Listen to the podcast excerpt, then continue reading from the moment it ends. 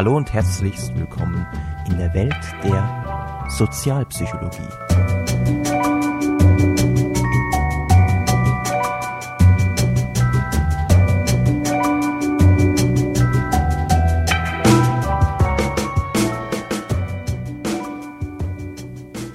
Hey Leute, wie geht's euch? Ich hoffe, euch geht's gut. Ähm, bevor ihr jetzt irgendwie nervös an eurem MP3-Player rumspielt und guckt, wo ihr hier gelandet seid, lehnt euch zurück. Ihr seid schon beim richtigen Podcast gelandet. Es ist nur so, heute gibt es einen kleinen Exkurs. Also wir verlassen mal ein Stück weit den Bereich Schule und begeben uns in Gefilde der Psychologie, wo es um Überzeugungs- und Manipulationstechniken geht. Warum machen wir das? Das hat zwei Gründe. Zum einen, weil ich ein Referat darüber halten muss und ich mir gedacht habe, das Thema ist so spannend, dass ich dann durchaus auch eine Podcast-Episode dazu machen kann. Und zum anderen kann ich mit dieser Episode ein Thema abdecken, das uns sicherlich noch häufiger begegnen wird, nämlich das menschliche Streben nach Konsistenz und das damit eng verbundene Phänomen der kognitiven Dissonanz. Kognitive Dissonanz, der Begriff ist uns ja schon mal begegnet in der zweiten Episode. Ihr erinnert euch vielleicht, kognitive Dissonanz entsteht zum Beispiel dann, wenn ihr nicht das tut, von dem ihr eigentlich überzeugt seid, dass es das Richtige ist. Also dann entsteht in eurem Kopf dieser Missklang, wenn man so will, also Dissonanz, und es entsteht ein unangenehmes Gefühl und wir streben dann danach, dieses unangenehme Gefühl abzubauen. Aber was ist jetzt mit dem Streben nach Konsistenz gemeint? Ähm, wir Menschen sind in der Regel bestrebt, konsistent wahrgenommen zu werden. Das heißt, andere Menschen sollen den Eindruck haben, dass wir konsistent sind. Konsistent heißt, dass wir wirklich das tun, wofür wir stehen, zum Beispiel das tun, was wir vorher gesagt haben, dass wir es tun werden, dass wir zu unserem Wort stehen. Das heißt, wenn ich zum Beispiel sage, Klimaschutz ist mir wichtig, dann sollte ich mich, um auch als konsistent zu gelten, vor den anderen, aber auch vor mir selbst, dann sollte ich mich auch dementsprechend verhalten und nicht einen riesigen SUV kaufen und einen riesigen Geländewagen, der Unmengen an Benzin verbraucht, dann sollte ich nicht unnötig mein ganzes Haus heizen, obwohl ich mich nur in einem Raum aufhalte. Dann sollte ich nicht unnötigerweise den Fernseher, den Computer und das Radio und vielleicht noch den Fernseher in einem anderen Zimmer laufen lassen, weil all das geht nicht mit dem konform, was ich zuvor gesagt habe. Ja? Und ebenso wäre es zum Beispiel auch inkonsistent, wenn ich auf der einen Seite mich immer gesundheitsbewusst ernähre, viel Sport treibe und auf der anderen Seite aber rauche oder übermäßig viel Alkohol konsumiere. Das wäre auch inkonsistent. Und das wiederum, das haben wir auch schon mal gehört, das erzeugt dann kognitive Dissonanz. Also es fühlt sich nicht gut an und wir haben, wir haben dann ein schlechtes Gewissen. Aber nicht nur wegen diesem schlechten Gefühl, das dann erzeugt wird, ist dieses, ist es uns wichtig, konsistent zu sein, sondern auch, weil jemand, der als konsistent wahrgenommen wird, der wird in der Regel als stark, als stabil, als ehrlich und vernünftig eingeschätzt. Also der steht wirklich zu seinem Wort, der, den kann man gut einschätzen. Auf der anderen Seite, wenn wir unkonsistent sind, also das eine sagen, aber dann das andere tun, wenn wir Wasser predigen, aber Wein trinken, dann gelten wir als unecht, als unehrlich, als falsch, als verwirrt, vielleicht sogar als geisteskrank. Und das möchte natürlich niemand. Ja, wir wollen alle als stabil, ehrlich und vernünftig angesehen werden. Von daher ist dieses Streben nach Konsistenz und das Streben auch als konsistent wahrgenommen zu werden wirklich stark ausgeprägt. Und daran ist per se ja mal ja auch überhaupt nichts auszusetzen. Problematisch wird es aber in dem Moment, wenn jemand versucht, unser Konsistenzstreben für sich zu nutzen, indem er uns zu etwas bringt, was wir normalerweise gar nicht getan hätten. Mit anderen Worten, wenn jemand versucht, uns zu manipulieren. Und wir werden gleich sehen, dass schon die harmlose Frage, wie geht es Ihnen denn heute? Und die meistens darauf folgende Antwort, gut oder sehr gut oder ja, alles okay, alles bestens. Dass schon das der Anfang einer Manipulationstechnik sein kann. Und eine Manipulationstechnik, die darauf setzt, unser Streben nach Konsistenz auszunutzen, ist die sogenannte Foot in the Door Technik. Also die sogenannte Fuß in der Tür Technik, deren Wirksamkeit in zahlreichen Studien belegt wurde. In einer dieser Studien, und ich glaube, durch diese Studie ist man erst so richtig auf dieses Phänomen aufmerksam geworden. In einer dieser Studien ist ein Forscher in der Rolle des engagierten Bürgers, ja, in der Rolle des engagierten Bürgers von Haus zu Haus gezogen und ist mit einer völlig absurden Bitte an die Hauseigentümer herangetreten. Und zwar hat er sie gefragt, ob es okay wäre, wenn man in ihrem Vorgarten ein riesiges Schild aufstellen würde. Also er hat ihnen auch ein Foto von einem anderen Haus gezeigt, wo das schon umgesetzt worden war. Also und auf diesem Foto war eigentlich nichts mehr viel von dem Haus zu sehen, weil das Schild im Vorgarten so groß war. Und auf diesem Schild sollte eben eine Mahnung an die Verkehrsteilnehmer stehen. Auf dem Schild sollte stehen Augen auf im Straßenverkehr. Jetzt kann man sich vorstellen, wer macht sowas? Also die wenigsten waren bereit, so ein riesiges Schild in den Vorgarten zu stellen. Nur 17 Prozent ja, waren bereit, das wirklich zu machen. Eine andere Gruppe von Hausbesitzern jedoch, die sich nur darin unterschieden, dass sie zwei Wochen zuvor ein Treatment bekommen hatten. Also Treatment heißt nur, und das ist ja auch die deutsche Übersetzung, dass die eine besondere Behandlung bekommen haben, man also mit denen irgendwas Besonderes gemacht hatte. In dieser Gruppe erklärten sich tatsächlich 76 Prozent der Hausbesitzer damit einverstanden, dieses gigantische Plakat in den Vorgarten zu stellen, hinter dem im Grunde ihr Haus komplett verschwinden würde. Warum sollte sich jemand für so etwas bereit erklären? Die Antwort liegt offensichtlich in dem Treatment. Was hatte man Verrücktes mit diesen Leuten gemacht? Nun, das Treatment bestand im Grunde nur darin, dass zwei Wochen zuvor an der Haustür jener Personen ein weiterer Freiwilliger geklingelt hatte und gefragt hatte, ob sie nicht ein kleines acht mal acht Zentimeter großes Schild mit der Aufschrift Fahren Sie vorsichtig irgendwo sichtbar anbringen könnten. Und diese Bitte, diese Bitte war so klein, also ein acht mal acht Zentimeter großes Schild, das ist wirklich mini, ja. Und diese Bitte war so klein, dass wirklich fast alle sich dazu bereit erklärten, dieses Minischild irgendwo anzubringen.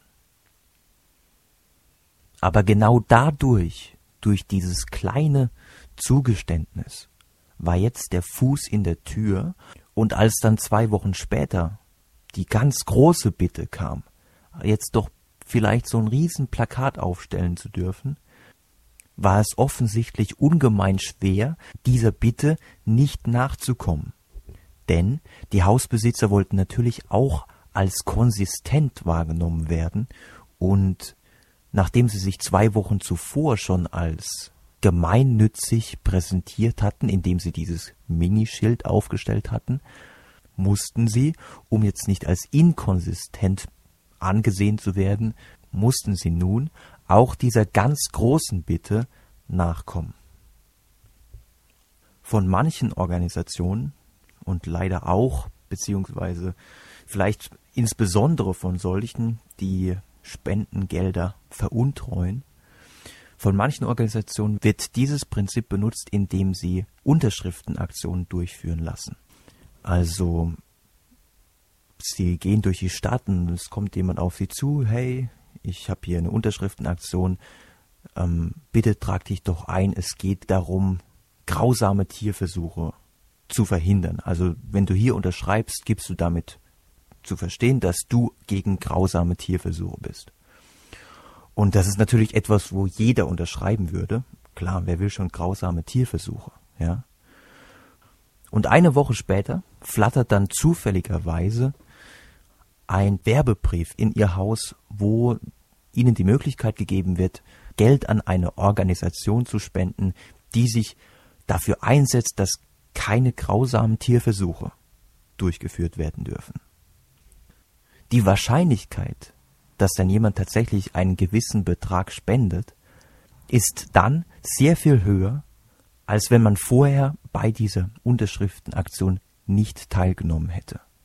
Denn dadurch, dass man unterschrieben hat, hat man ja ganz klar Stellung bezogen und hat für sich selbst, aber auch für die Außenwelt klargestellt, dass man jemand ist, der sich dafür einsetzt, dass weniger grausame Tierversuche durchgeführt werden. Dafür stehe ich und dementsprechend handle ich auch.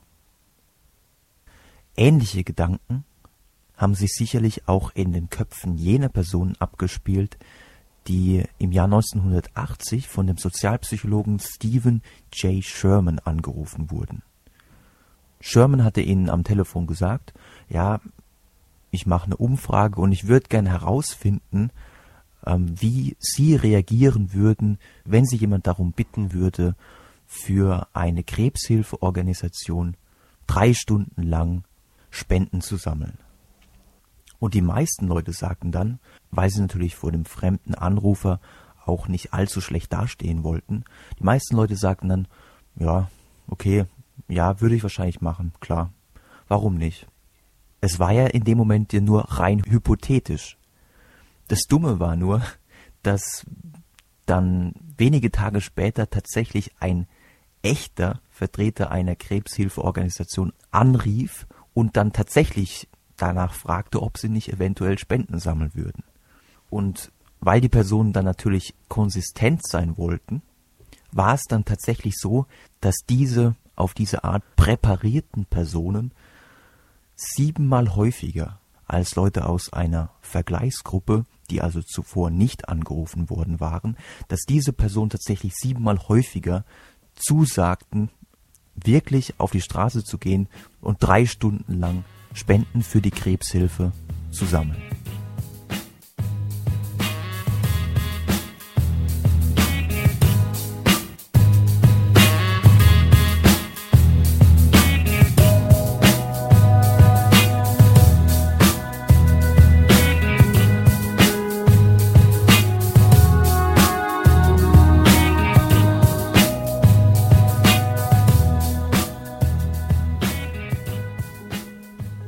Jetzt noch eine allerletzte Studie zur Food in the Door Taktik.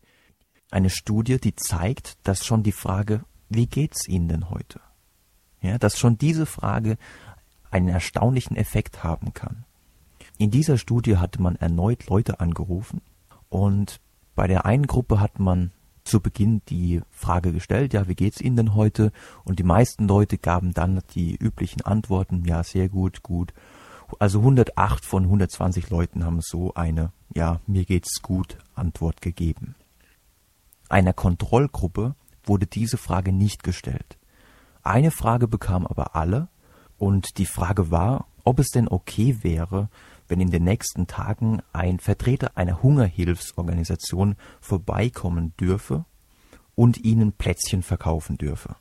Der Erlös dieser Aktion solle nämlich den Betreibern von armen Küchen zugutekommen.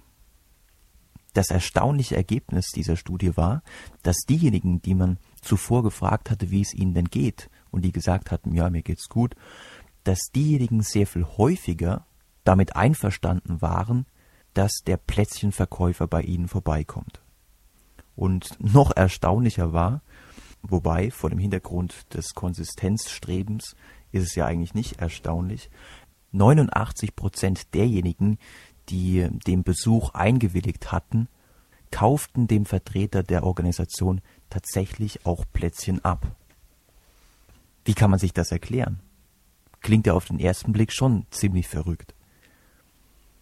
Vielleicht kann man sich so erklären, dass in dem Moment, wo ich sage, ja, mir geht's gut, oder vielleicht sogar sage, ja, mir geht's sehr gut, dass in dem Moment es ziemlich schwierig wird, also kognitive Dissonanz erzeugt wird, es sich also schlecht anfühlt oder besonders schlecht anfühlt, wenn ich anderen Leuten, Leuten, die denen es wirklich schlecht geht, Leuten, die an Krebs leiden, wenn ich dann anderen Leuten, obwohl es mir selbst so gut geht oder angeblich so gut geht, wenn ich dann andere Menschen, denen es schlechter geht als mir, nicht unterstütze wenn die Personen dieser Studie ein bisschen wahrheitsgemäßer geantwortet hätten. Also häufig sagen wir ja, ja, mir geht's sehr gut, ja, ist alles okay, alles bestens. Auch dann, wenn es uns gar nicht so gut geht. Also wenn sie gesagt hätten, na, heute bin ich echt nicht gut drauf, oder lass mich in Ruhe, ja, mir geht's schlecht. Wenn sie das gesagt hätten, wäre es wesentlich einfacher zu rechtfertigen gewesen, dass sie aktuell keine Spende machen wollen. Um Rechtfertigung beziehungsweise um einen Mangel an Rechtfertigung und wie sich dieser Mangel an Rechtfertigung auf unser Verhalten und unsere Einstellungen auswirken kann, darum geht es jetzt im nächsten dissonanzerregenden Phänomen.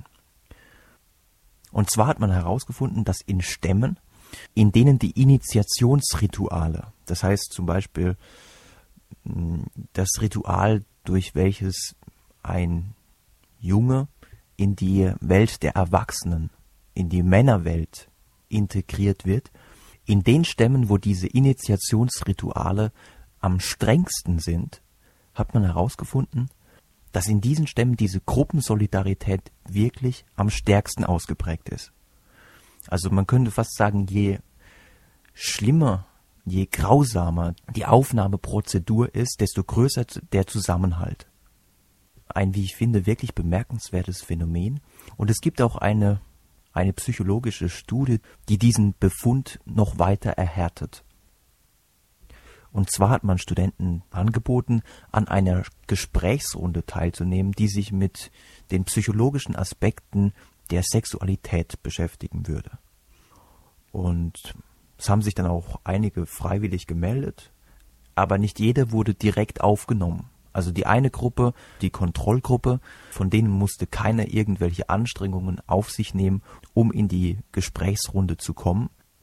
Die Studenten der ersten Experimentalgruppe, die mussten leichte Anstrengungen auf sich nehmen und die Studenten der zweiten Experimentalgruppe, die mussten sogar ja teils peinliche und auch sehr anstrengende Aufgaben bewältigen, um tatsächlich in die Gruppe reinzukommen.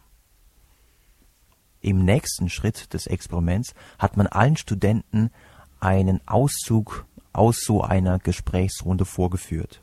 Also sie konnten mal reinhorchen, wie denn so ein Gespräch normalerweise abläuft. Und dieses Gespräch der Gruppe war so konzipiert, dass es extrem langweilig war. Also es war ziemlich inhaltslos und ziemlich belanglos. Als nächstes hat man die Studenten aller drei Gruppen befragt, ja, wie fandet ihr denn das jetzt? Fandet ihr das gut oder nicht so gut? Und diejenigen, die zuvor ganz harte Aufgaben erfüllen mussten, um in diese Gruppe hineinzukommen, die waren begeistert. Die fanden das eindeutig sehr viel spannender, was da besprochen wurde, als die anderen beiden Gruppen. Der Grund ist wohl darin zu finden, dass sie ihre eigenen Anstrengungen, um in diese Gruppe hineinzukommen, irgendwie rechtfertigen mussten. Und die Rechtfertigung bestand dann darin, dass diese Gruppe wirklich äußerst interessant sei. Ich habe deshalb so viel investiert, ich habe deshalb so große Mühen auf mich genommen, weil es diese Gruppe wirklich wert ist, ein Teil von ihr zu sein. Und das ist ein Phänomen, das sich sehr viele Organisationen zunutze machen, also nicht zuletzt das Militär. Also auch da wird man teilweise zutiefst gedemütigt und irgendwie muss man diese Demütigungen ja auch rechtfertigen und man rechtfertigt es dann damit, dass es die Sache wert ist. also später eine angesehene Position in der Gruppe zu haben, das ist es auf jeden Fall wert. Auch manche Studentenverbindungen setzen darauf, dass je anstrengender das Initiationsritual für den Einzelnen ist, desto größer ist dann der Zusammenhalt in der Gruppe. Auch Studentenverbindungen setzen darauf und das nimmt teilweise wirklich völlig kranke Aus, Ausmaße an. Also in Deutschland gibt es ja weitaus weniger Studentenverbindungen. Und ich denke auch, was die Aufnahmerituale angeht, ist es in den USA sehr viel mehr verbreitet. Und da gibt es auch immer wieder wirklich äußerst tragische Fälle.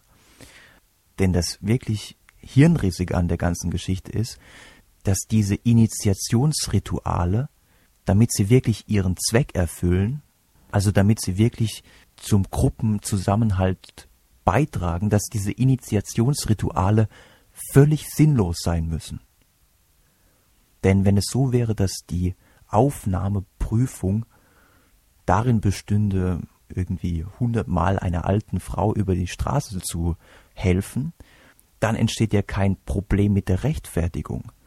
Dann kann man es ja auch so erklären, dass man es getan hat, weil es ein gemeinnütziger Akt gewesen ist und nicht etwa, weil die Gruppe einem so wichtig ist. Also müssen die Aufnahmeprozeduren sinnlos sein. Und ich habe schon gesagt, es gibt da wirklich sehr tragische Fälle. Also ich habe zum Beispiel gerade gelesen, dass ein Student in New Jersey, der Mitglied in der Studentenverbindung Zeta Beta Tau werden wollte, dass dieser Student von den anderen Studenten mit an den Strand genommen wurde und die haben dann von ihm verlangt, dass er sein eigenes Grab schaufeln solle. Und, und weil er natürlich in die Gruppe rein wollte, hat er es tatsächlich getan. Er hat sein Grab geschaufelt. Dann hat er sich noch reingelegt, weil sie es von ihm verlangt haben. Und, und im nächsten Moment brachen dann die Seitenwände über ihm zusammen. Und seine Kommilitonen haben natürlich versucht, ihn so schnell wie möglich wieder auszugraben aber sie waren nicht schnell genug, so dass er dann tatsächlich lebendig begraben in dieser Grube erstickt ist. Hm. Also eigentlich kann ich diese Episode unmöglich mit dieser schaurigen Geschichte enden lassen. Hm. Von daher fasse ich jetzt einfach nochmal kurz zusammen, was wir heute gehört haben. Also, wir haben gehört, dass Menschen in der Regel konsistent sein wollen. Denn wer nicht konsistent ist, der gilt als verwirrt, als falsch, als unecht und wer will das schon? Darüber hinaus führt inkonsistentes Verhalten zu kognitiver Dissonanz, also es entsteht ein ungutes Gefühl und Menschen sind dann bemüht, dieses ungute Gefühl abzubauen. Und mir fällt gerade auf, einen Punkt habe ich vorhin übersehen. Ein weiterer Grund, warum sich Menschen in der Regel konsistent verhalten, ist, dass automatische Konsistenz, das heißt konsistent zu sein, ohne darüber nachzudenken, dass automatische Konsistenz ja auch Arbeitsaufwand erspart. Das heißt, wenn ich mich zum Beispiel entschieden habe, dass ich mich für den Klimaschutz einsetze, dann muss ich nicht in jeder neuen Situation nochmal alle Pro- und Kontraargumente abwägen, was ja auch ein großer Denkaufwand wäre. Und wenn ich mich dann also automatisch an dem orientiere, wie ich mich in der Vergangenheit verhalten habe, wenn ich also dann automatisch konsistent bin mit dem, was ich früher gemacht habe, dann kann ich mir dieses aufwendige Abwägen der Argumente ersparen. Das Problem ist aber, dass diese automatische Konsistenz, so viel Arbeits- und Denkaufwand sie uns auch ersparen möge, uns manchmal dazu führt, dass wir von anderen Leuten manipuliert werden können. Und eine Strategie, zu der wir jetzt auch viele Beispiele gehört haben, ist die sogenannte Foot in the Door Technik. Es gibt noch andere Techniken, zum Beispiel Playing a Low Ball. Das ist eine Technik, die auch ganz gerne mal von Autoverkäufern angewendet wird. Die funktioniert so, dass der Autoverkäufer sagt, ja, hier ist ein Sonderangebot und dieses Sonderangebot ist wirklich auch besser als die Angebote von anderen Autoverkäufern. Und man geht dann zu diesem Verkäufer hin, weil er wirklich das beste Angebot gemacht hat. Und nachdem er sich das Auto genau angeguckt hat und wirklich viele Pro-Argumente gefunden hat, jetzt dieses Auto zu kaufen, stellt sich dann leider heraus, dass der Verkäufer einen kleinen Fehler bei der Preisansetzung gemacht hat. Also er sagt dann, oh nee, ich habe da was übersehen und mein Chef hat mich darauf aufmerksam gemacht und der Wagen kostet jetzt doch 200 Euro mehr. Und durch diese 200 Euro mehr kostet der Wagen dann wirklich genauso viel wie bei allen anderen Händlern auch. Eigentlich könnte man meinen, dass ein Käufer in dem Moment dann einen Rückzieher macht und sagt, hey, ich lasse mich doch nicht verarschen. Allerdings zeigen die Ergebnisse eher das Gegenteil. Und zwar ist es so, dass Menschen dann trotzdem tatsächlich häufig dieses oder häufiger dieses Auto dann kaufen. Der Grund ist wohl der, dass sie, wie gesagt, sich schon viele Pro-Argumente überlegt haben und im Kopf schon mit dem Auto auf dem Heimweg sind und sie sich sagen, oh nee, bevor ich mich jetzt nochmal irgendwo anders umschauen muss, nehme ich jetzt einfach das Auto für den Standardpreis mit. Also ich habe ja in dieser Aktion schon so viel investiert, bin äh, mit dem Zug hierher gefahren, habe drei Euro für einen Zug gezahlt und überhaupt habe jetzt hier drei Stunden Zeit rein investiert. Ach, dann kaufe ich halt die Karre. Da muss ich mich wenigstens nicht nochmal drum kümmern. Und um große Investitionen bzw. große Anstrengungen ging es auch im letzten Phänomen. Da haben wir gehört, dass die Aufnahmeprozeduren von Organisationen, von bestimmten Gruppen häufig sehr anstrengend sind, manchmal peinigend und vor allem auch sinnlos sind und dass das tatsächlich dazu führt, dass in diesen Gruppen dann ein großer Gruppenzusammenhalt besteht. Und eins möchte ich zum Abschluss nochmal betonen. Ganz, ein ganz wichtiger Faktor bei der ganzen Geschichte ist der Faktor öffentlich also inwieweit ich vor anderen Leuten ein Zugeständnis mache. Denn das ist uns ganz besonders wichtig, wirklich von anderen Leuten als konsistent wahrgenommen zu werden. Und das ist auch etwas, was sich auch benutzen lässt, im positiven Sinne, zum Beispiel dafür, wenn es darum geht, abzunehmen oder mit dem Rauchen aufzuhören oder wenn jemand komplett vom Alkohol loskommen möchte, dann ist es und das wird auch in der klinischen Psychologie teilweise auch praktiziert, dann ist es sinnvoll, wenn man vielen Leuten in seinem Bekanntenkreis von diesem Vorhaben erzählt. Denn wenn ich dann mit meinem Wort breche, rückfällig werde, wieder anfange zu trinken, dann würde ich eher im Grunde mein Gesicht vor meinen Leuten verlieren.